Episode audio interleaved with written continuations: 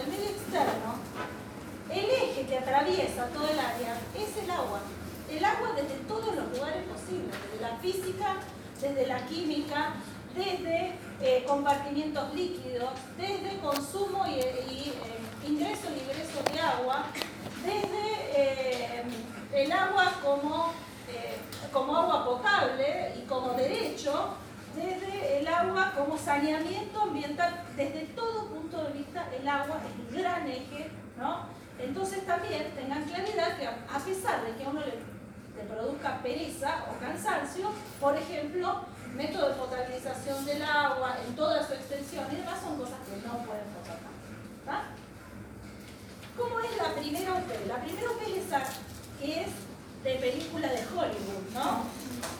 Que es OP donde hablamos de, eh, ya la vamos a, leer, de los buscadores de oro que se mecen en Brasil, en el Brasil profundo. Bueno, lo que salva un poco la OP, o lo que salva un poco esta, esta situación problema, es el hecho de que es una historia real. Más allá de que eso parezca una cosa de película, es una historia real. Eh, algunos han podido ver los videos de esto, otros no, algunos tuvieron el acceso, ahora no se encuentra fácilmente en YouTube ni nada como se encontraban antes, pero verdaderamente en el año 84 aproximadamente este, hubo como una fiebre de oro donde se metieron en el Amazonas y donde esto implicó un choque cultural, ¿no? Y este choque cultural terminó con la desaparición de estos pobladores que vivían como si vivieran en la edad de piedra.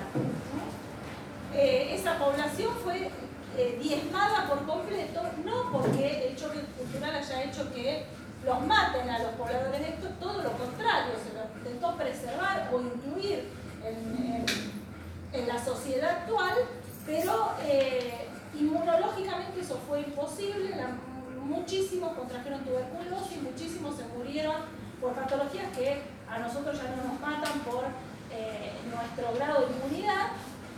Eh, y, fue el, como, y los, los, más jóvenes se quisieron incorporar a la sociedad actual, con lo cual se vio totalmente desarmada esa sociedad y esa, esa cultura. ¿sí? Así que esto existió de verdad. Eso salva un poco este enunciado que nos parece medio una cosa absurda y nos hace plantarnos desde otro lugar al, momento de empezar a hablar de esto, ¿no? O sea, es distinto si uno piensa que le está leyendo un enunciado ridículo que se está pensando, esto pasó realmente y esta, este grupo, esta cultura, eh, se perdió ¿eh? por este choque cultural. Entonces ahí esto nos permite empezar a pensar en todos los temas que además son un millón quinientos de temas que tiene esta OPE, ¿no? Donde tenemos temas relacionados con lo ambiental, tenemos temas relacionados con lo social, es decir, qué es cultura, volvemos a traer una serie de cosas. ¿Qué es lo que no podemos dejar de ver? ¿Sí? En, relacionado con esto, no podemos dejar de ver lo que tiene que ver con relación de ambiente, o sea, qué es el ambiente, qué es el medio ambiente y la relación con salud. ya acá y tenemos que tenerlo en cuenta para todo el área, la determinación que tiene el ambiente sobre la salud. ¿Sí? Esto tenemos que tener total claridad. Para nuestra salud no es lo mismo vivir en un edificio 5 estrellas en el medio del centro que vivir en una villa miseria en, eh, en un barrio marginal. ¿sí? Donde no tenemos agua potable, donde no hay acceso a los servicios, donde no, no es lo y a uno se le hace como que parece que no existiera eso, pero sí existe y no es lo mismo. Entonces, hay implicancias directas del ambiente sobre nuestra salud. Y también, desde ahora y para todo el área, tener en cuenta cuál es nuestro rol respecto de ese ambiente. O sea, que no es solamente que el ambiente nos condiciona, sino que nosotros estamos condicionando nuestro propio ambiente. Yo creo que en ese sentido ustedes, como generación, tienen un rol más activo, más presente y más claro que el que tiene mi generación. Eh, respecto de, digamos, la responsabilidad que nosotros tenemos sobre el ambiente y no que solamente el ambiente nos provee, emite y se Entonces, acá tenemos que tener claro ambiente, tenemos que tener claro las condiciones ambientales y el condicionamiento que hace el ambiente sobre la salud. Eh, Respecto de esto también, el condicionamiento ambiental, aparece lo de ambioma, genoma y epigenoma. Eso tienen los textos de Silvia Balongo. Silvia Balongo fue la anterior, una de las anteriores coordinadoras del área. Están los textos y toma examen Silvia y toma ambioma, genoma y epigenoma. Que tiene mucha relación a lo que veíamos antes de genotipo, fenotipo, pero con una nueva vuelta de de la misma manera que eh, también en los textos de ella aparece lo de psiconeuroinmunoendocrinología, es decir, cómo en nuestro cuerpo toda la regulación está condicionada no por un solo sistema o por una sola estructura, sino que por todo un gran eje donde por un lado está todo lo biológico, sería la neuroinmunoendocrinología, pero que todo esto está condicionado también por lo psicológico. Y claramente lo psicológico va a estar nosotros condicionado, no solo por nuestro psiquismo, sino por lo que nos rodea, ¿no? por nuestro medio. Eh, al hablar, en este caso, de este choque cultural, ¿no? tenemos, vamos, podemos también esto pensarlo como la cuestión de las relaciones específicas, interespecíficas o intraespecíficas. Si no tenemos que pensar que una especie son solamente los bichitos que andan por ahí dando vuelta. Nosotros también somos especie, ¿no? Entonces ya, ¿por qué no dice cómo planteamos este problema? Entonces, bueno, hay que ir buscando las cuestiones. Lo ambiental es muy importante y lo podemos encarar por ese lado. Por otro lado, bueno, el choque cultural que se produce. ¿Y el choque cultural cómo lo pensamos? ¿Solo como lo social? No, desde el choque cultural podemos ir a hablar de las relaciones interespecíficas, ¿no? Y qué es lo que se comparte o lo que son relaciones intraespecíficas e interespecíficas. Cuando se comparte, entonces acá aparecen varios conceptos que son de biología que los tienen que saber muy bien, como son hábitat, nicho ecológico,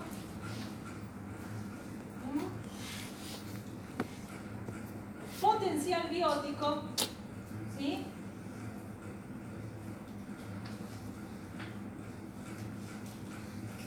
Y resistencia ambiental.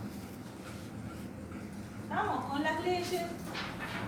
Todo es corto y son enunciados muy cortitos. Lo que pasa es que son muchos, ¿no? Me parecen un eh, desde el punto de la epidemiología, recién aparece acá simplemente una mención a la epidemiología, porque es en la 2 en la que hablamos de epidemiología más fuertemente, así como de demografía. O sea que acá es más, más raro que nos hablen o nos pregunten de epidemiología, pero en todo caso tener una idea, ¿no?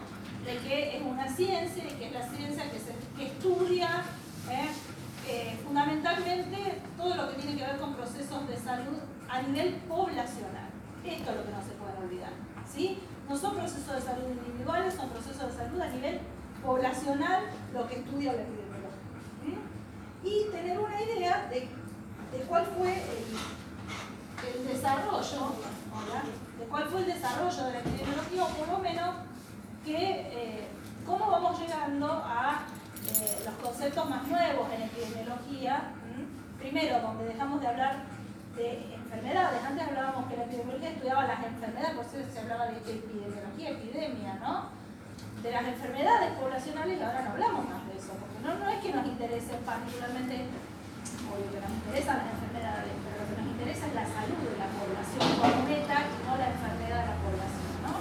Entonces, tener una idea global de cómo fue el avance de los paradigmas respecto de la epidemiología, ¿sí? Eh, otro eje importante es la visión dentro del área del hombre como un sistema. ¿Eh? Incluso dentro de lo psicológico, la, rama de la psicología que se, eh, se utiliza en esta, para este área es la sistémica, la psicología sistémica, es decir, entender al hombre como parte de un sistema, que sería el sistema familiar en este caso. Entonces, desde el punto de vista psicológico, desde el punto de vista individual, entendemos al hombre como un sistema y como eh, una parte de sistemas, de distintos sistemas. Entonces ahí es donde aparece esto de la interacción con el medio de este sistema y hablamos de sistemas abiertos, sistemas cerrados, sistemas cibernéticos. O sea que mi intención es que ustedes entiendan los porqué de todo esto y que no, no que parezca que metimos en una bolsa todo y ahí cayó. ¿Ah? y irlo encontrando además la lógica. Que a lo mejor escribiendo uno de los textos ya se le resuelven varios textos. Eh, de lo microbiológico, de lo que son ecosistemas microbianos que están acá incluidos, solamente tienen que saber las clasificaciones, la taxonomía básica, nadie le va a estar pidiendo cosas mucho más estrambóticas que eso. ¿sí? Eh, y en algunos casos estaba todavía eh, el tema de eh, para qué se utilizan los microorganismos en, como es, en, la vida cotidiana. Y eso, si son un poco vivos y enganchan a pensar un poco, se dan cuenta que desde cuestiones de la industria alimentaria,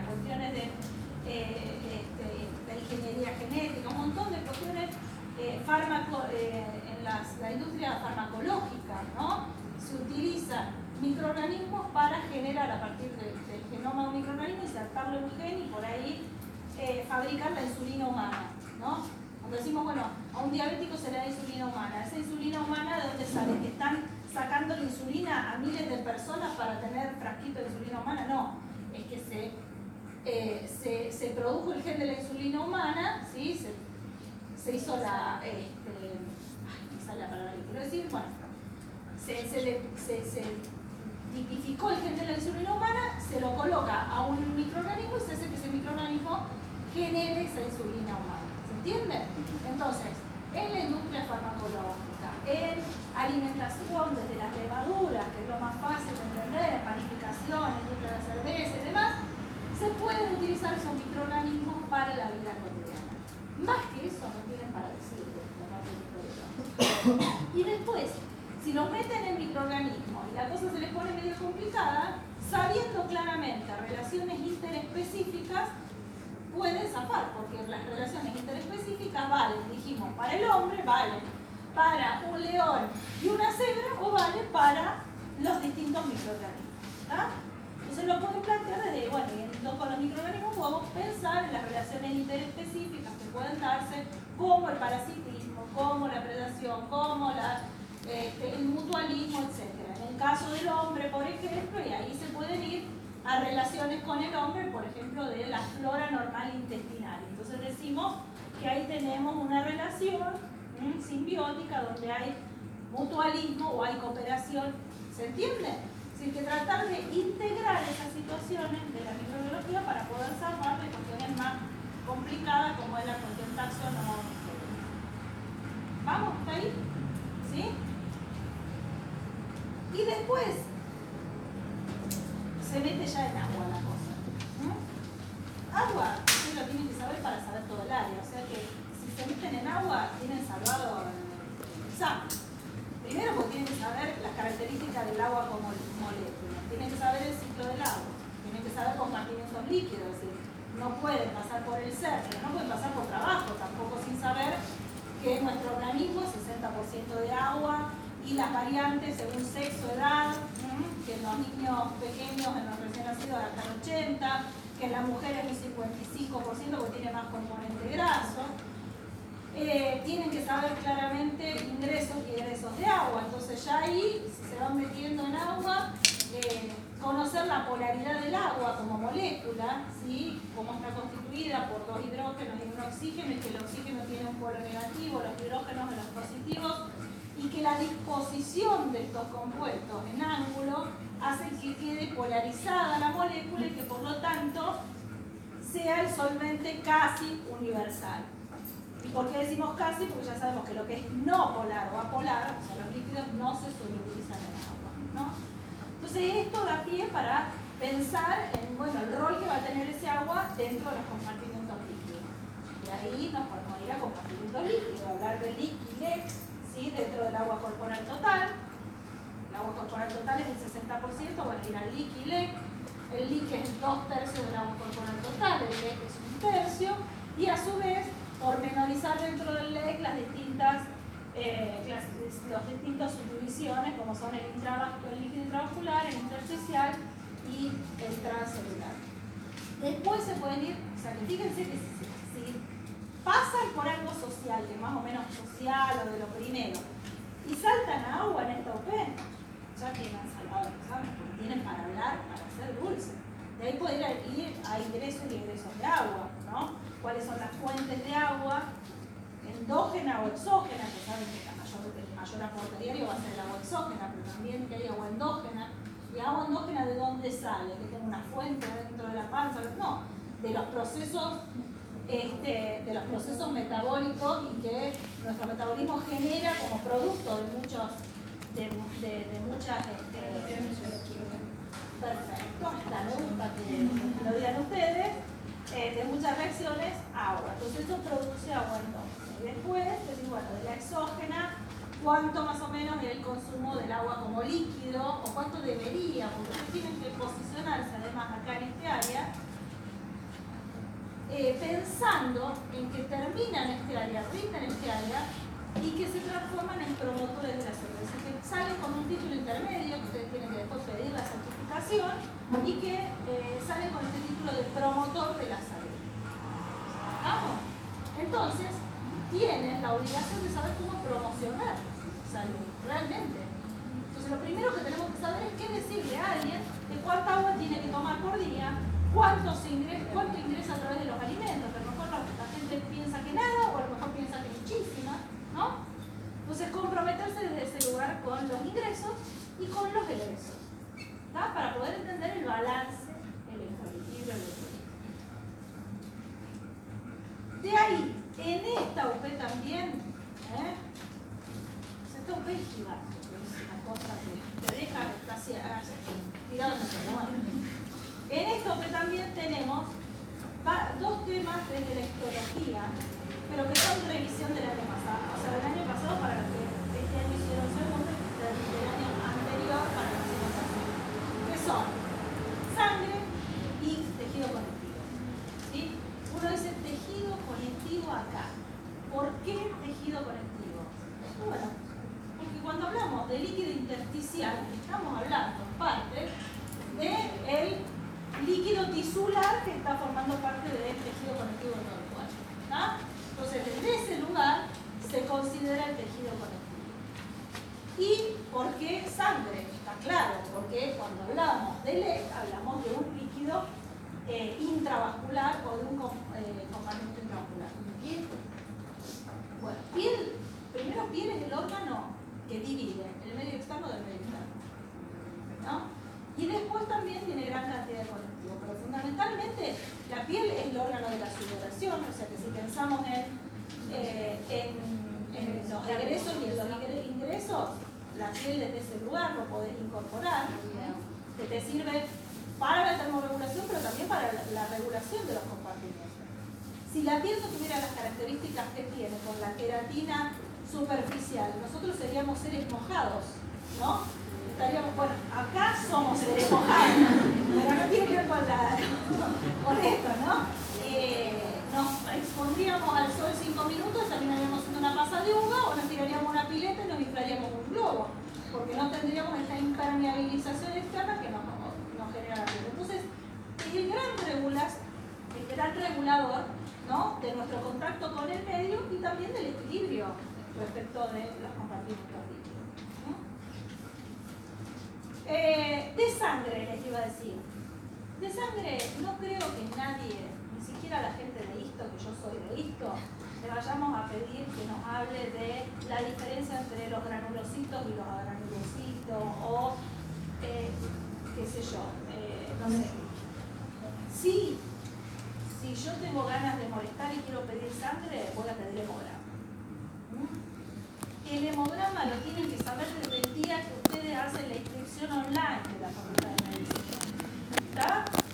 Porque es aparte la primera herramienta que van a utilizar como un estudio, un examen complementario, porque ustedes ya saben que para tercero lo tienen que saber, porque saben que será el primero, será el segundo, será el tercero, será el trabajo, será en el ser, de distintos lugares, lo tenemos desde el punto de vista de la inmunidad, desde los compartimentos líquidos con el plasma, desde el transporte de oxígeno con la hemoglobina, así que sangre o sea, que nadie puede decir, uy, tengo jodido me vino a tomar sangre. Hay que aguantarse ¿no? con sangre. Y hay que saberlo bien, porque no pueden además darse el lujo de pasar al tercer año sin saber un hemograma. Es una vergüenza de contar. ¿Sí? Así que saber valores, eh, valor absoluto de glóbulos rojos, total, este, aproximadamente 5 millones de glóbulos rojos por milímetro cúbico, siempre sepan las, las, unidades de medida, no hagan la macana de no saber eso. Eh, pueden después variar 4 millones 500 mil más menos 500 mil en la mujer, 5 millones más menos 500 mil o 5 500 mil más menos 500 mil en el, en el hombre. Eh, saber porcentaje de, la hemoglobina, que es el hematocrito, que representa el porcentaje total de los elementos figurados en la sangre. Si bien después es representativo de los glóbulos rojos, pero eso es porque es el más, más abundante de los elementos figurados, ¿no? Saber que 55% de la sangre es plasma. Y después, mínimamente, saber la forma. ¿Estamos? Eso es básico para poder seguir. Eh, el tema funciones de representación en, la, en esta etapa de la vida. Funciones de representación en esta etapa de la vida y habla de funciones psíquicas como lenguaje, pensamiento lógico, gráfico y juego. Está en la 1, está en la 2. ¿No? Esto es un legado que nos ha dejado alguien, vaya a saber quién, que ya lo estamos sacando con mi compañera, pero que si ustedes buscan en su inconsciente colectivo a encontrar que en algo de Piaget está hablar de funciones del juego, lenguaje, ¿para qué sirve? Bueno, vean de más un cortito de dos palabras para esto. Porque a lo mejor caen justo en un tribunal donde o vienen patinando, ¿no? O alguien que justo le gusta esto y dice, bueno, a ver, ¿qué me puedes decir de el lenguaje del juego? ¿No? Y uno dice, ¿qué tiene que ver? Yo digo que tiene que ver, pero no lo cuenten a nadie. Pero de todas maneras, por la duda, no, no nos podemos con una cosa tan, tan tonta. Busquen en lo del año pasado, crecimiento, eh, algo de lo de Piaget, y busquen el rol del juego, el rol del lenguaje en el desarrollo, porque se supone que esto tenía que ser de niños en su, en su momento, de su época. Y después cambió para ser una vez solo introductorio. Entonces búsquense, háganse algo muy cortito, cosa de poder retrucar algo, ¿no? Algo que se, se escuche sólido. Y después sí guitarrear, si van a guitarrear, pero primero decir algo. ¿Claro? ¿Eh? Del rol del juego, del rol del, del, pensamiento lógico, el rol del juego en esto y el del lenguaje. Y cerramos ahí. Yo creo que esto es lo más importante de la UP1. Entonces, de una UP gigante, insoportablemente gigante, pasamos a una chiquita así que es la UP2, ¿no? Que no tiene temas. O sea que de, lo difícil que es encarar la 1, por todos los temas que tiene, nos vamos a otra que es muy difícil de encarar porque no tiene prácticamente temas, ¿no? Eh, sin embargo, y aparte tiene un enunciado que es como para estar ya solo por la lectura del enunciado tres horas dentro del yo insisto con la actitud frente al examen. ¿no? Eso les insisto, y ustedes lo han escuchado, los que han estado conmigo en otros momentos, lo escucharon. Por favor, sepan cómo sentarse en el examen. No empiecen, por ejemplo, diciendo pregunten usted. No, pregunten usted no. ¿Está? No empiecen, estoy muy nervioso. Ya sabemos que están todos muy nerviosos. ¿Sí? Eh, traten de tener solvencia, de llevarse una mínima preparación en la cabeza para cómo, yo sé que después llegan ahí y dicen, traía todo preparado y me salió para otro lado. Bueno, no importa, pero tengan, traten de tener la solvencia de, si no es tan sólido, de parecer sólido. miren que con esto voy en contra mía. Después y muchas veces encontramos que no estamos sólidos. Pero es muy distinto alguien que empiece diciendo, Ay, a ver, espere, que no me acuerdo. Según el censo nacional, alguien que diga, sí, en este problema habla de, habla de, censo, de los censos poblacionales y de los, eh, la información que se obtiene a nivel poblacional a partir de, los censos poblacionales. Y finalmente, este, habla de, este, de las casas de las poblaciones de la Villa Miseria y demás, y las condiciones que se viven en la Villa Ustedes piensen si nosotros acá en la Facultad de Medicina estamos sudando como estamos sudando, ¿cómo estará la gente que está viviendo en un techo de chapa, en una casilla y que además no tiene acceso al agua potable, que tiene que ir a buscar agua potable en una canilla comunitaria? Bueno, entonces todo esto es lo que habla acá y finalmente el problema está en el, final donde dice que eh, Natalia tiene un hijo pequeño de tres meses que eh, no sabe cómo protegerlo el día de los, días que el calor aprieta y que lo que hace es mantenerlo sin ropa, darle eh, pecho a, demanda y que el chico está muy lloroso y que dejó una mancha color a sangre en los pañales. Todo ya desde el vamos sabemos que todo esto es normal. ¿Por qué sabemos que es normal? sin saber nada de teoría, sabemos que es normal porque estamos en el sitio de promoción para la salud donde no se da patología. Así que ya ahí tenemos que estar plantados desde que todo esto es normal. ¿Sí? Hoy, ¿cuántos de ustedes tienen ganas de llorar acá por el calor que tenemos? Yo tengo ganas de llorar. ¿Cómo no va a tener ganas de llorar un bebé de tres meses que está en una villa miseria, ¿eh? muerto de calor? Y aparte, yo en ese momento diría, voy a tomar un poquito de este agua. ¿eh? O le diría, tomen agua, por favor, porque se están deshidratando. ¿Qué manera tiene el bebé de tres meses de decir a la madre necesito agua, me estoy deshidratando? Llorar. O sea que estamos partiendo de la normalidad. Con lo cual no tenemos que estar diciendo, bueno, en esto, yo a lo mejor este bebé está. No, es una situación normal, ni siquiera está deshidratado este. Incluso cuando nos vamos al pañal que tiene esa mancha, ya sabemos que no es sangre. De todas maneras, igual lo podemos decorar este problema y decir, bueno, si queremos saber si verdaderamente no es sangre, no está la opción de ponerle agua oxigenada al pañal y entonces si hace espumita qué sé yo, sería sangre y si no la hace no. Pero eso es una decoración, es algo que nosotros podemos hacer para sacarnos nuestro un poquito, pero nosotros ya sabemos que eso es sangre, sino que simplemente es orina concentrada. Y el tener orina concentrada no quiere decir que uno está deshidratado. O sea, llegar a deshidratación es un paso mucho más adelante que tener la orina concentrada. Ustedes no toman agua todo el día, van a tener la orina concentrada a la noche. Y no quiere decir esto que estén deshidratados. ¿Está claro? Entonces, una vez que uno delimitó el problema, tenemos que ver a dónde apunta acá este problema. ¿Qué es lo que tenemos dentro de este problema como temas, como contenidos? Volvemos a tener primero que nada el agua como contenido. El agua sigue siendo un contenido. Y acá desde qué lugar lo plantea? Desde el lugar social, el agua como necesidad básica, el agua como un derecho. Entonces ahí pueden volver ustedes al mar, vuelven a todas las cosas que ya vieron en primero, hablar de eso, ¿no? Y hablar y decir, bueno, todo es un derecho y era una meta para el año 2000 que todo el mundo tuviera potable. Y resulta que si mismo al África, porque no piensa agua potable de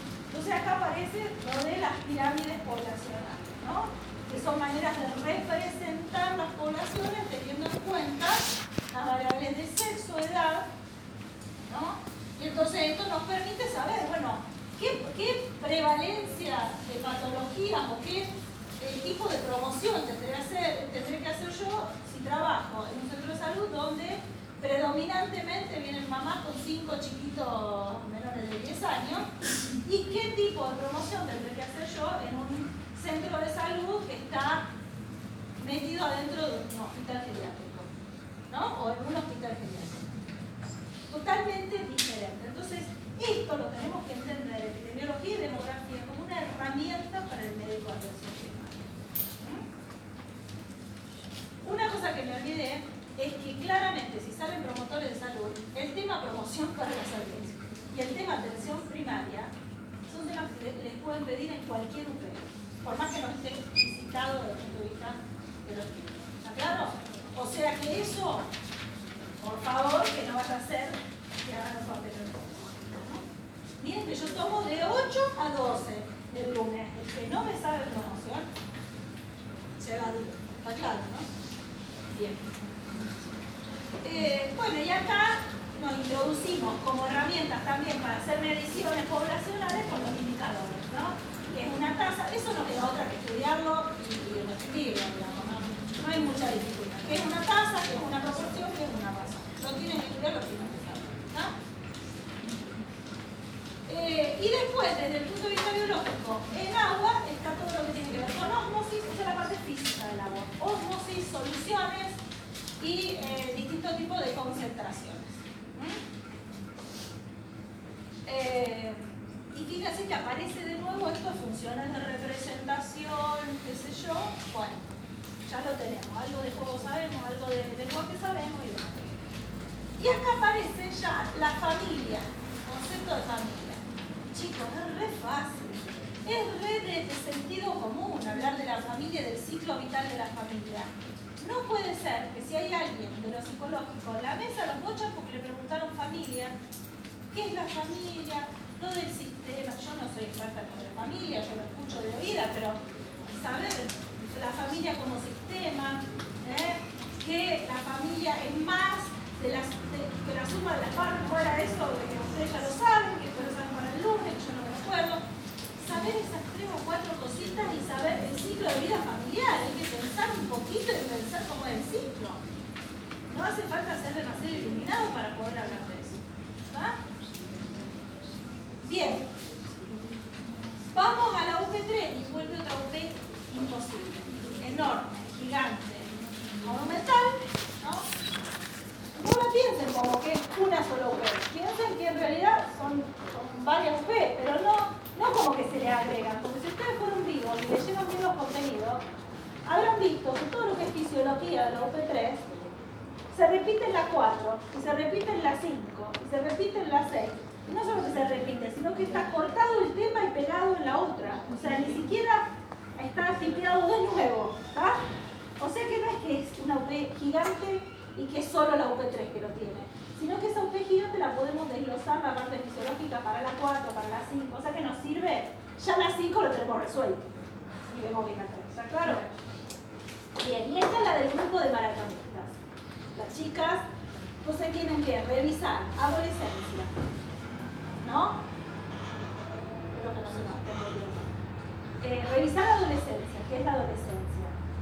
revisar el tema de los duelos de la adolescencia, de eh, las representaciones en la adolescencia, la identificación en la adolescencia, que la adolescencia se identifica con los pares y también con los ídolos, ¿no? y que rompe con los padres, o sea que es como un poco que se identifica con los compañeros, con lo igual, y por otro lado con los ídolos, que es lo que queremos ser, y rompemos con el que nos molesta, con la razón, digamos, ¿no? Con lo cual, este, acá vamos con, lo que, con esto de qué bebidas vamos a consumir para la, para la maratón, que la maratón está promocionada por una bebida, este, ¿no? una bebida este, de estas energizantes, que, son que a lo mejor sería totalmente innecesaria, porque nosotros sabemos que lo que hace falta para hidratarse es agua, fundamentalmente acá. Eh, y bueno, ¿y qué rol va a tener la propaganda, los medios de difusión masivos? Todo esto en la adolescencia. Una vez que más o menos nos plantamos acá, en la adolescencia, eh, estas jóvenes, bueno, discuten cómo y cuándo se tienen que hidratar. Eso, muy cortito, y de ser posible, no se metan ahí. ¿no? no arranquen por esa frase, porque a muchos les gusta meterse a arrancar por ahí.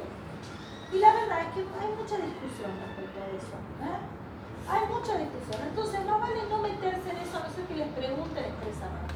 ¿no? Yo hablaría un poco de adolescencia y de ahí diría, bueno, el gran regulador del agua en el organismo para cualquier pérdida y cualquier ingesto va a ser el riñón. Y me voy derecho a No me metería en la cuestión de cómo hidratarnos. Eso genera controversia, hay gente que tiene un librito y hay gente que tiene otra, entonces mejor yo no me si nos preguntamos qué, qué decimos. A muchos les gusta que les diga que se tienen que hidratar con agua, nada más. Este, ¿viste? Pero lo que claramente no tienen que tomar es ni mate, ni sale de rehidratación oral, que sería ridículo, ¿no? Este, pero hay gente que prefiere que le digas agua mineral, que tenga algunos electrolitos o alguna bebida de ese tipo. Entonces yo Y diría agua. ¿No? Este, pero por eso te digo que como ya estamos muy cerca, aparte no tenemos posibilidad de ir a la clase de consulta de los de física, de los de química, de los de fisiología, te van a preguntar eso, vale. O te vas todas las clases que encuentres o... Eh, no sé si Gabriel Aranal le dio una clase y no habló de eso, porque digamos agua, agua. Bueno, menos mal. Este, que somos amigos. Bien, sí, yo coincido con eso, pero hay gente que no, que le gusta el tema de los electrolitos. Bueno, estamos bien. Desde el punto de vista de aparato urinario, sistema urinario, acá tenemos todo. Y si yo tengo que decir qué tienen que saber, te tengo que decir todo. ¿Qué a decir? Es el único sistema que está, está como sistema dentro de esta área, ¿no? Entonces, claramente tienen que saber anatomía de riñón, anatomía de riñón y de vías, perdón, urinarias, ¿no? con sus relaciones. No tiene gran dificultad la parte anatómica, me parece a mí. Eh, pelvis, tienen que saberlo. Eh, bueno, claramente irrigación, inervación, irrigación adquiere súper importancia, ¿no es cierto? Porque acá la irrigación es determinante de la funcionalidad, no es solamente una irrigación nutricia, sino que estamos hablando de lo funcional, o sea que es muy importante. Eh, tengo que ir a un tema que yo diga, sepan solamente de qué hoja embrionaria sale nada más, en biología, no sé en mi vida que alguien tome biología de Llevo en este momento ya desde el año 2002 que doy esta materia, este año. Entonces, bueno, había ustedes después cuántos son, 17 años dando el área, jamás escuché que alguien en biología Puede ser la primera vez, puede ser. Están los temas, están los temas. Yo creo que con que sepan, la hoja ya está. Nadie va a ir más allá de eso. ¿No? Eh, y después, fíjense que ahí, no tienen ustedes los cuadernos del alumno, como ahí habla, dice, aspectos generales de la función renal relacionados con expresión y o manejo de agua. ¿no? Y ahí dice, regulación del volumen. La osmolaridad, ya lo dimos en el lado Compartimientos líquidos, ya había que estudiarlo de antes, pero de todas maneras, acá dice compartimiento, intercambio de agua, ingreso, egresos, intersticio este, medular hiperosmótico, sistema multiplicador, sistema intercambiador, ADH. Así como lo pusieron acá, lo pintaron, lo copiaron y lo pegaron en la cuadra Y si se van a las 5, no, lo modificaron un chiquito. Digo todavía modificaron porque yo entré al área como coordinador este año. Si no, me dejaría la cara de vergüenza y diría, no hubo manera de que le modificar para este año, pero ya para el año que viene vamos a tratar de resolverlo y vamos a dividir UP3, una parte de los contenidos ya directos de UP4 ¿no? Bien. Con lo cual, sean vivos, es el mismo contenido, no una cosa parecida pero que más o menos, o con, no, es lo mismo, es lo mismo. O sea que ya tienen resuelta parte de la cuatro también. Eh, bueno, histología de El que no sabe barrera de filtración, conmigo no es. ¿Está? No es, porque es determinante de lo que se filtra la barrera de filtración. No es que es algo más o menos, no, es determinante. Yo no les pido cosas complicadas respecto a la barrera de filtración. Simplemente que me digan cómo está constituida. Que sepan lo que es un capilar fenestrado. Ni siquiera le digo, tiene capilar fenestrado. ¿Qué es? Que sepan qué es un capilar. Hoy alguien a Gabriel Arnalde no sabía decirle que era un capilar, tomando trabajo, eh, trabajo. Sí. Con respecto a la barrera de filtración, Hernán dice que hay cinco capas y en el mes anterior son tres. Eh, Porque lo que hace es que a la, Realidad. a la capa Lo que hablamos es el endotelio capilar, el endotelio capilar femenino, membrana basal, ¿no? Y después, eh, a lo que divide en tres a la No, no, el espacio interpositario y subpositario. Eso es- Pero si ya lo saben y lo estamos contando entre todos, ténganlo en cuenta. Pero son espacios, no son parte de la Claro. El interpodositario está claro, estamos hablando de la ranura de filtración. Y el subpodositario, eso es, qué sé yo. Si ven que el que va a tomarles es Gabriel, díganle eso. Y si no, que sepan, endotelio capilar, eh, la membrana basal con sus tres láminas, ¿no? La lámina, la, externa y eh, la lámina densa media. Y eh, la ranura de filtración interpodositaria entre los pedicelos, ya estamos. ¿Y qué es lo que tienen que saber? Y que eso condiciona lo que pasa. ¿Por qué? Porque condiciona el tamaño de las moléculas que van a pasar y condiciona la carga y condiciona la forma. ¿No? Entonces no es posible pensar que no es importante. Realmente tienen que pensar que es importante. Pero dicho así, no hace falta otra cosa. Lo que hace falta es que ustedes vayan a lo profundo en el sentido de decir, sé de lo que estoy hablando. O sea, digo capilar fenestrado, ¿saben lo que es capilar? Porque me pasa muy a menudo que le digo, ¿qué es un capilar? ¿Cómo no sé lo que? Eso lo dimos en, trabajo, ¿no? Cuando vimos árbol arterial, árbol venoso y el, cañito chiquitito, el más finito de todo, el del medio, donde se da el intercambio tanto de nutrientes como de líquidos como de gases para trabajo, ese era el capilar. Y hay distintos tipos de capilares. ¿Para qué? Para aumentar o disminuir la, la permeabilidad. Yo me puede ser que los capilares renales no tengan unas- unos diafragmas tan grandes. Sí. Leí. Tienen, tienen unas fenestraciones más grandes también en la membrana basal y también en el... Si vos ya me decís eso, yo me pongo a llorar, te doy un beso, te agradezco. Porque vos sepas que son capilares fenestrados, yo... Profe, la función, digamos, de que eh, el capilar penetrado es eh, al tener muy, poros muy pequeños y al tener, eh, al estar todos eh, enrollados, lo como que aumenta la capilvolumen, o sea, como si hubiera, eh, se filtra mucha más sangre en mucho menos espacio. Si hablamos de, de que al estar formando un ovillo, sí, en menos superficie hay mayor filtración de. Bien, entonces, tenemos que saber la de filtración. Después la histología de todo lo que es el túbulo urífero es una pavada, porque siempre estamos hablando de un epitelio con su membrana basal, un epitelio con su membrana basal. Si no es cúbico es plano, si no es plano es cúbico, y en la mácula densa será cilíndrico, ¿no? Pero no tiene gran chiste, simplemente saber el recorrido y sí saber cómo tengo muchísimas microvellosidades en el proximal, correlato total con la fisiología. El 70, 60, 80% del- de cada una de las cosas que se filtra se reabsorbe ahí. Y en, todo lo que es plano tengo pocas microvellosidades, lógico porque no tengo luz, hacia dónde van a ir las vellosidades, ¿no? Y después cuando vuelvo a tener un, tubo con células cúbicas como es en el listal, vuelven a aparecer un poquitito más de microvellosidades que colaboran con lo que sería la absorción facultativa y dependiente de hormonas que tengo a partir de ese momento. ¿Sí? ¿Cuál es la unidad morfológica este, del riñón? La nefrona.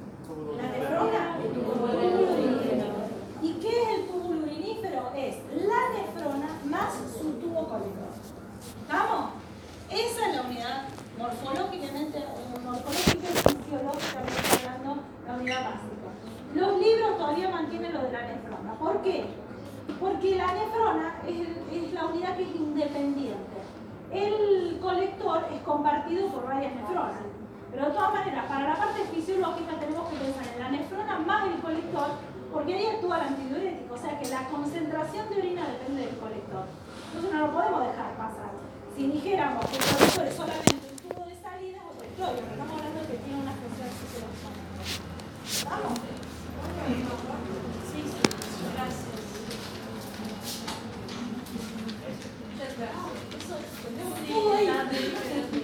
Bueno, eh, sistemas que no se pueden dejar de ver desde el, ¿cómo cambió? desde el punto de vista de lo fisiológico. Sistema renina, angiotensina, aldosterona, no pueden dejar de saberlo, ¿no? Para eso que tengo que saber, aparato justa glomerular, ¿no? O sea, la mácula densa como eh, receptor, eh, este receptor que es la mácula densa va sensando el fluido intracelular y eh, en virtud de eso envía señales a las células este, glomerulares de la arteriola. Y estas células tienen la capacidad de la secreción de renina. La renina que es una enzima que actúa sobre el angiotensinógeno producido por el hígado, lo transforma en angiotensina, en angiotensina 1. Angiotensina 1 es un vasoconstrictor no demasiado potente, pero un vasoconstrictor importante. Y esta angiotensina 1 por sangre llega al pulmón, donde está la ECA, enzima convertidora de angiotensina, que se transforma en angiotensina 2. Y esta angiotensina 2 es un potente vasoconstrictor y además estimula a nivel de la suprarrenal, en la zona de la suprarrenal, de la corteza suprarrenal, la secreción de aldosterona. Y la aldosterona es la que llega al túmulo este, distal o a lo que nefrondistal y ahí actúa para eh, la reabsorción de sodio con especie de Ese sistema no puede fallar. El otro que no puede fallar es el de la antidiurética. Y que además lo puede meter en cualquier UP. De hecho, la 2, si bien todavía no dimos fisiología, si se le da, lo puede meter, porque ese pañal manchado de este, una orina muy oscura, tiene que ver con la concentración de la orina. ¿Qué tengo que saber de antidiurética? Tengo que saber cómo se entera el hipotálamo que tiene que liberar ¿Cuál es eh, el estímulo? Y el estímulo es la polaridad plasmática. Entonces, un aumento de polaridad plasmática va a ser censado por quién? ¿Dónde están los receptores? Eso? ¿Eh? a nivel hipotalámico, sectores donde, ¿qué pasa? ¿Eh? No hay barrera hematoencefálica. Entonces ahí se detecta este aumento de osmolaridad plasmática. Y ese aumento de osmolaridad plasmática determina estímulos nerviosos que hacen, generan dos tipos de funciones a nivel hipotalámico. Una, o dos tipos de estimulación de la antidiurética. Una que es genómica, o sea, producción de nueva antidiurética, y otra que simplemente es la secreción de la antibiótica que dónde estaba almacenada. En la neurohipófisis. En la neurohipófisis. ¿Cómo llegó la antibiótica de la, del hipotálamo a la neurohipófisis? ¿Por vía sanguínea o nerviosa? Nerviosa. Nerviosa. ¿Está claro? Por los axones directos de las, de las neuronas del hipotálamo que pasan a la... que forman, no que pasan, que forman la neurohipófisis, porque la neurohipófisis es eso son axones de las neuronas hipotalámicas. ¿Y dónde se almacenan? Se almacenan en dilataciones de axones llamados cortical. Y de ahí se liberan a sangre. Todavía estamos en el inicio. Por sangre llegan a dónde? ¿Eh? Al túbulo colector. Y actúan en el túbulo colector. ¿Sobre qué células? ¿Eh? ¿Cómo?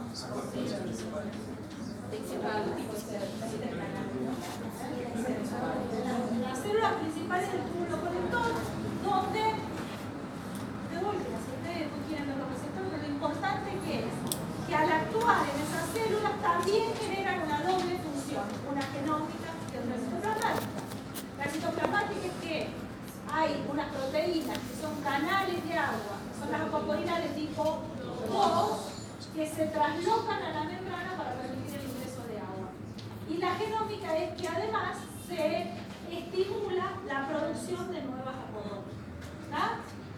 Y esto va a generar el ingreso de agua desde el túbulo hacia el intersticio. ¿Por qué? Porque este, todo esto se activa cuando hay una hiperosmolaridad plasmática, es decir, cuando yo tengo bajo contenido de agua. Entonces pasaje al intersticio. Pero ¿de qué dependo yo aparte para que haya ese pasaje efectivo al intersticio? Que el intersticio hiperosmótico, ¿no? ¿Y cuáles son los sistemas que mantienen ese, eh, ese? El multiplicador y el intercambiador de contracorriente. O sea que si lo pensamos así, tómalo primero que no es ni tan difícil, y después que uno no se da cuenta de la importancia que tiene. ¿no? Para que ustedes se den una idea, desde el punto de vista de la farmacología,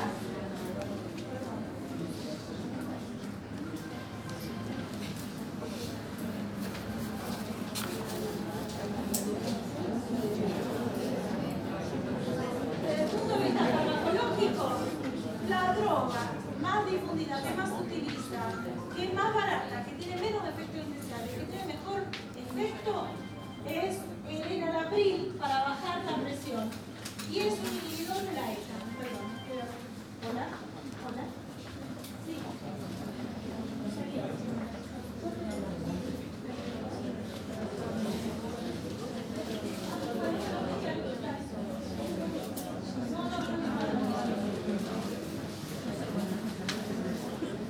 Eh, ¿Estamos? ¿Eh? Entonces, para que se den cuenta, con lo cual, el antihipertensivo, que la hipertensión es una enfermedad del momento, que la tiene todo el mundo, de lo más joven hasta lo mismo antes el hipertenso era el viejo, ¿no? Que era hipertenso porque tenía las arterias rígidas, todo lo que ustedes ya aprendieron de, de trabajo. Ahora no, ahora somos todos hipertensos, o potenciales hipertensos, porque el estilo de vida y el estrés que estamos llevando nos hace hipertensos a todos y nos hace diabéticos a todos y nos hace hipertensos a todos, ¿no? La patología del momento que es síndrome metabólico, todo es por meter una base.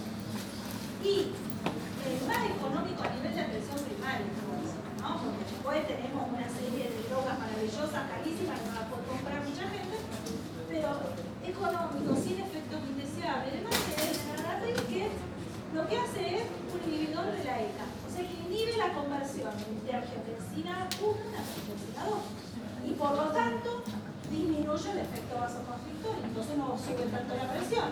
Y por lo tanto, no estimulo la aldosterona y por lo tanto no reabsorbo tanto sodio y por lo tanto no se reabsorbe tanta agua. ¿Se entiende? Que la fisiología va a tener que ver con la práctica clínica cotidiana. Eso es lo importante. ¿Sí? Bien, sigamos adelante.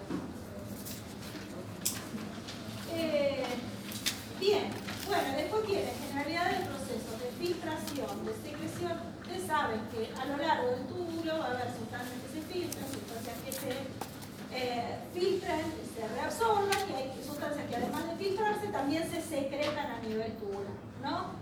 Este, esto también nos sirve para la síntoma. Vemos clearance y vemos todo esto que es filtración a nivel del glomérulo y después cómo se, eh, se reabsorbe o no se reabsorbe, además se secreta eh, una determinada sustancia. ¿Para qué? Para liberar al plasma de esa sustancia, que sería el concepto de. ¿no? Eh, y desde el punto de vista social, acá hablamos de tipos de familia y adolescencia, ¿no? Bueno, ahí hay que ya saber lo de familia que ya dimos por la duda para sacar eso que es más fácil, y hablamos un poquito más de la adolescencia y un tema de inequidad, y hablamos de indicadores de inequidad.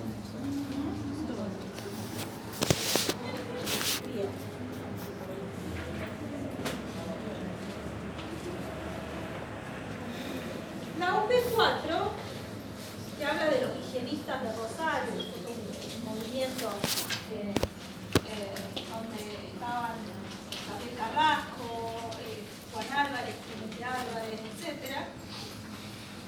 Eh, nos habla del agua potable para todos, el hijo de Almata y el- la meta de agua potable para todos, para menos mil. Eh, y dice que eh, experiencia tan esencial para la vida de las poblaciones muestra desigual- la desigualdad social existente y que es ampliamente reconocido que tanto la falta de agua como el agua no potable acarrean serios problemas respecto a la salud. Y acá habla de una población de salud que recién comenzó resultaría en un barrio, que no tiene agua potable y que le enfatiza a la gente la necesidad de tomar agua potable. O sea que más o menos lo que nos pasa muchas veces, ¿no? Uno le dice, usted tiene que comer bien. Y el tipo en el, en doctor de atención primaria te dice yo como en el comedor ¿verdad? ¿no? O usted tome tanto vaso de agua por día. Bueno.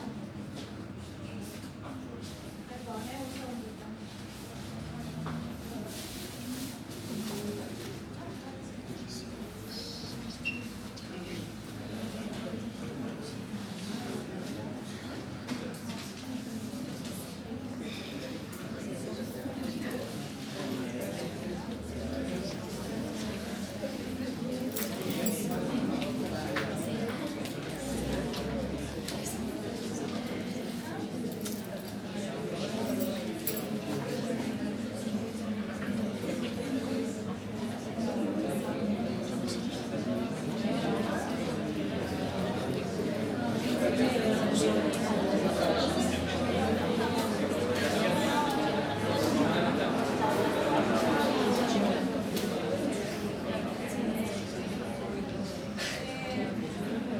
Bien.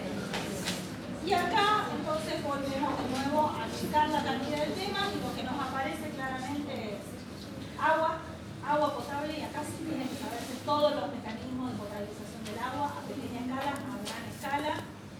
Eh, primero, ¿qué es el agua potable? ¿De qué hablamos? Este, ahora hablamos de agua salubre, no de agua potable. ¿eh?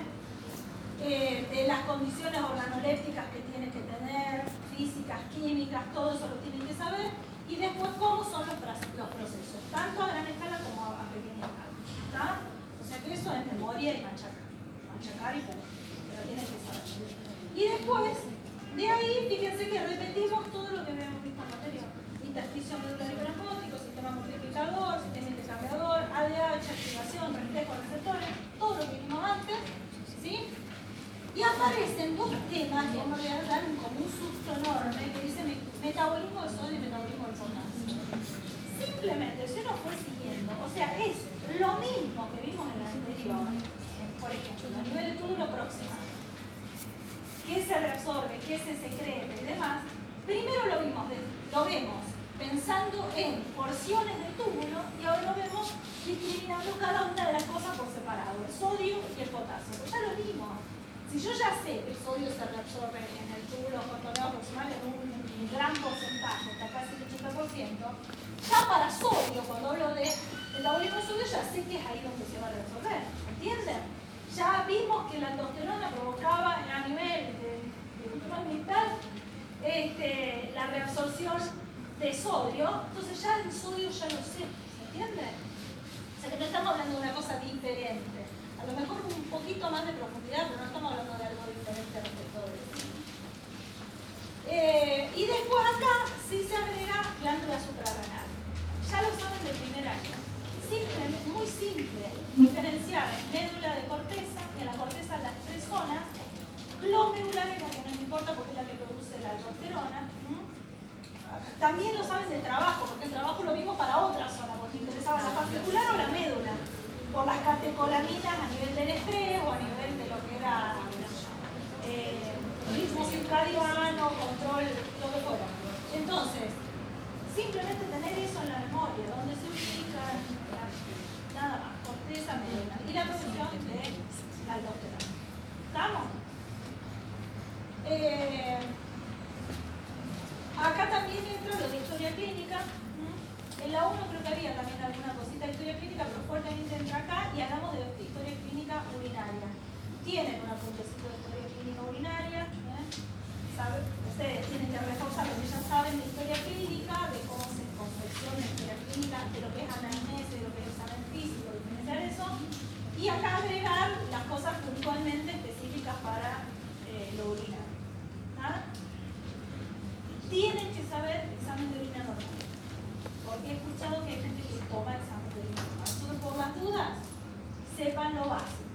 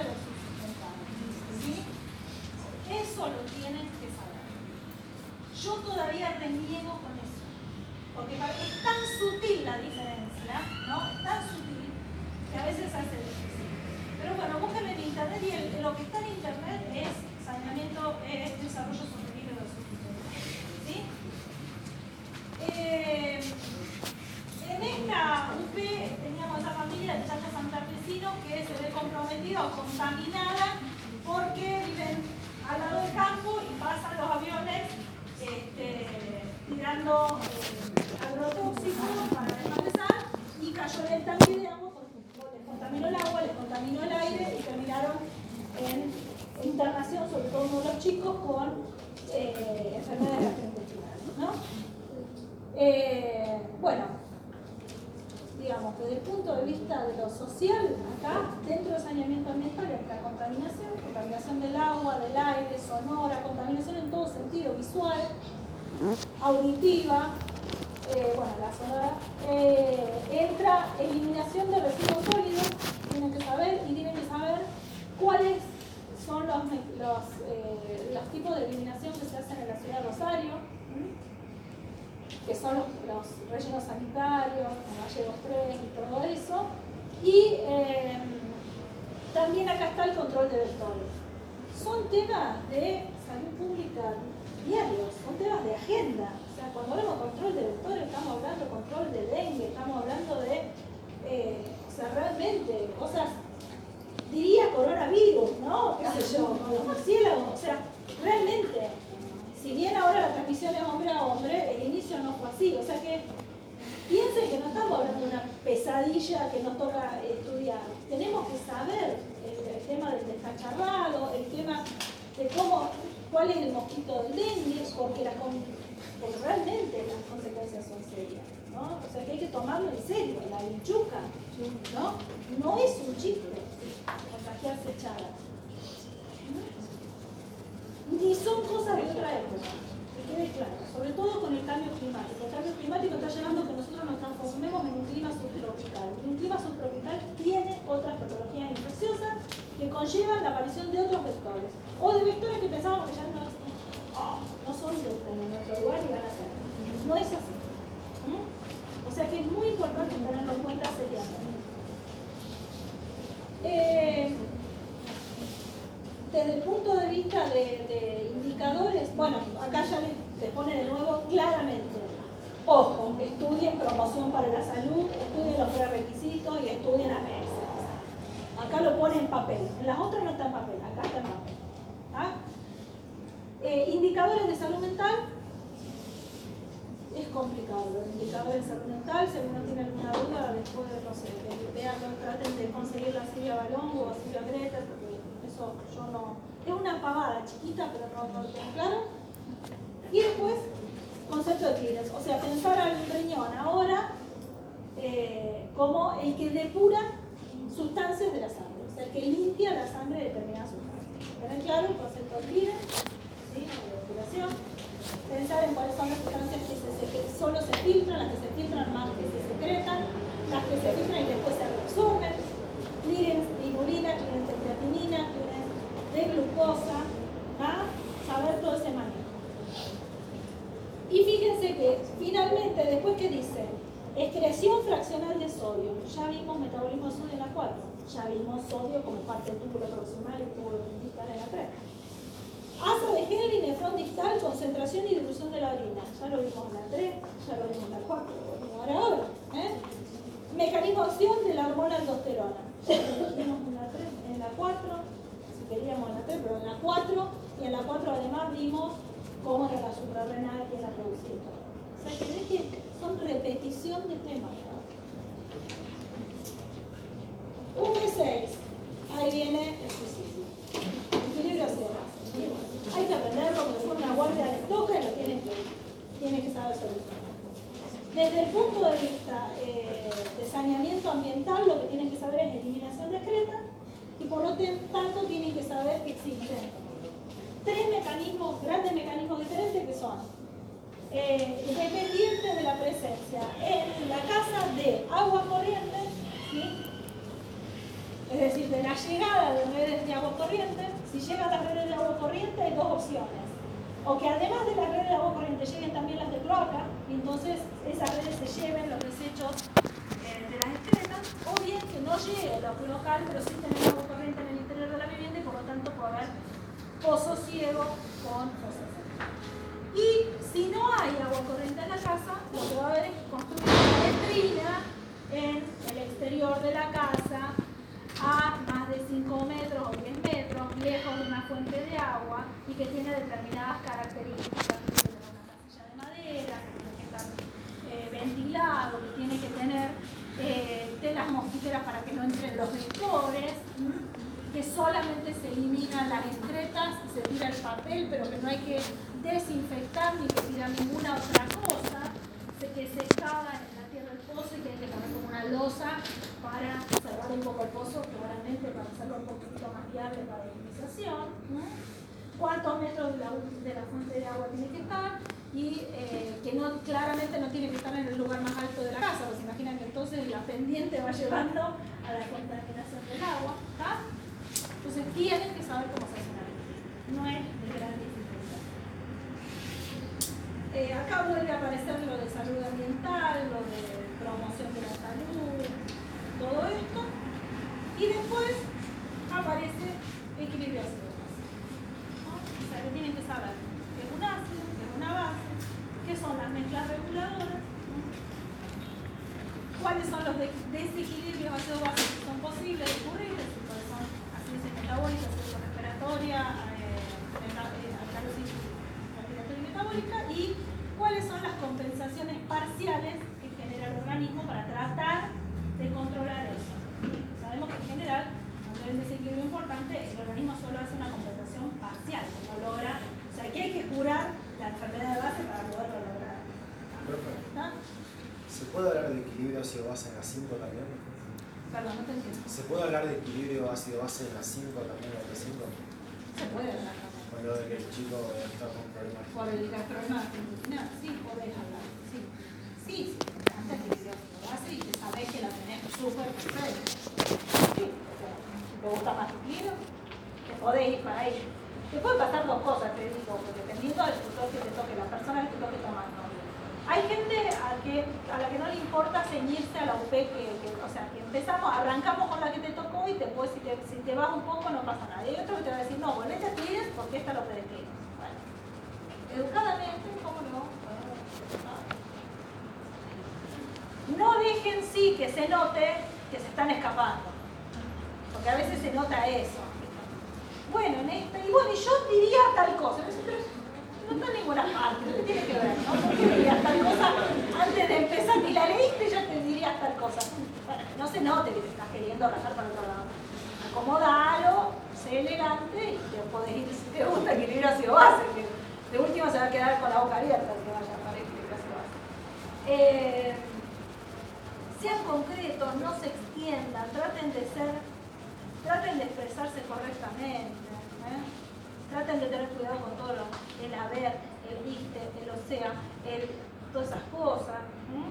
Traten de, hablar prolijamente y lento, pausado y que se entienda. Eh, bueno, después de esto tenemos redes, eh, redes sociales y crisis vitales. Sepan la clasificación de las crisis vitales, porque mi compañera Silvia Gretel la toma muchísimo. ¿ah?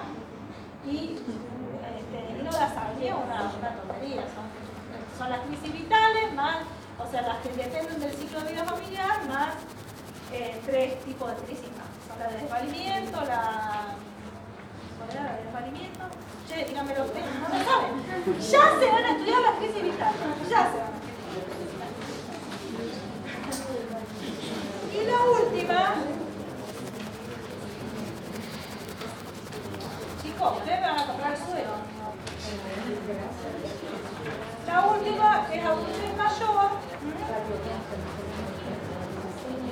No trae ningún problema, porque fíjense que no hay ningún personaje en esta obra. Simplemente habla de, de lo que es el PAMI y habla de un programa que hay de promoción de la salud de adultos mayores y que dice que hay que, que los invita a romper el sedentarismo, a estar bien hidratados, no, problemas ahí.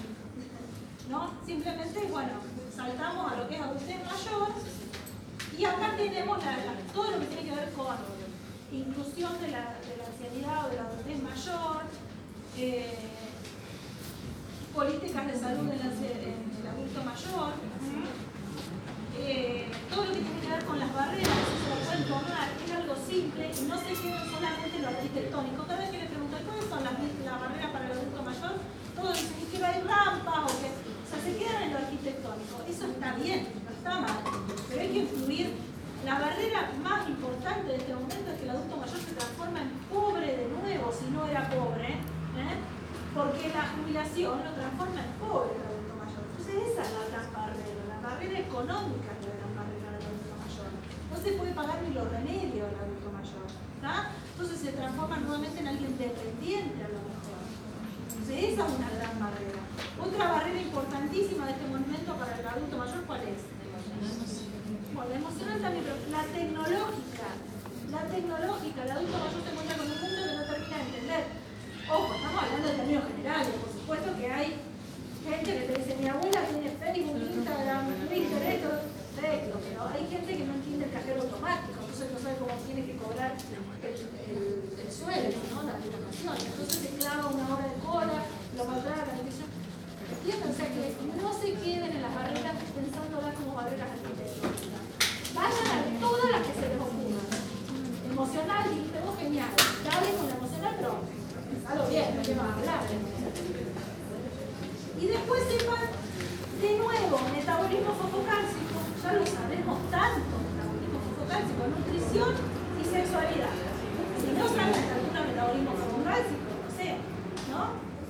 Eh, y agreguen a eso las variantes que se dan en el riñón a partir de, de todas las posibilidades, de cuestiones que tienen que ver con lo hemodinámico, la llegada de menos sangre por la calcificación arterial, por la placa de, de ateroma, por una disminución en la bolemia, por lo que tiene que ver con deshidratación que se da por la, la, el deterioro del centro de la sed con la baja percepción de la sensibilidad de la sed. Así que eh, es corto, con lo cual hay que saberlo todo, porque si no queda re O es muy cortito lo que sucede en el adulto mayor respecto de